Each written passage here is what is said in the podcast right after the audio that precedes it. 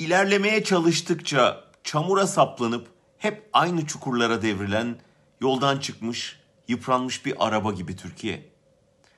Dolaştı döndü, geldi düştü yine 90'ların çukuruna.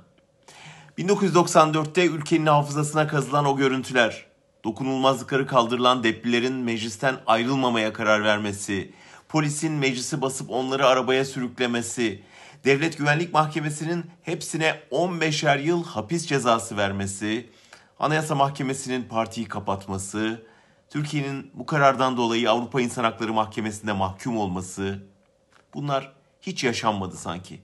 Hiç ders alınmadı belli ki. Kapatılan partinin tutuklanan milletvekillerinin yerini hemen yenileri aldı. Ardından Kürt hareketi daha da bilendi, ivme kazandı. Ama devlet hiç akıllanmadı. 27 yıl sonra geldiğimiz yere bakın.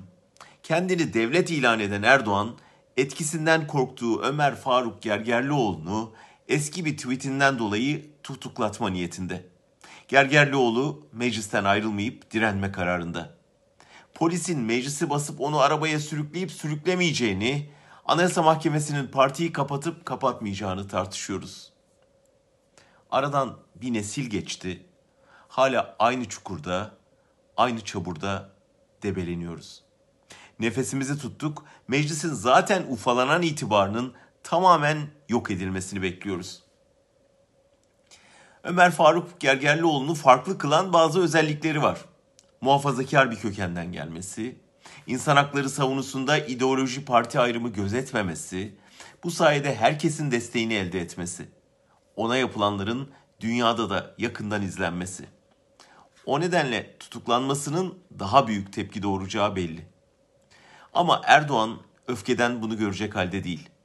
Her şeyi göze alıp polisini meclise yollayabilir, Gergerlioğlu'nu kuliste tutuklatabilir. Bu olursa Türkiye 27 yıl geri gider mi? Sanmıyorum. Biz bu arabayı o kuyudan çıkarırız da şoförü kalabilir orada.''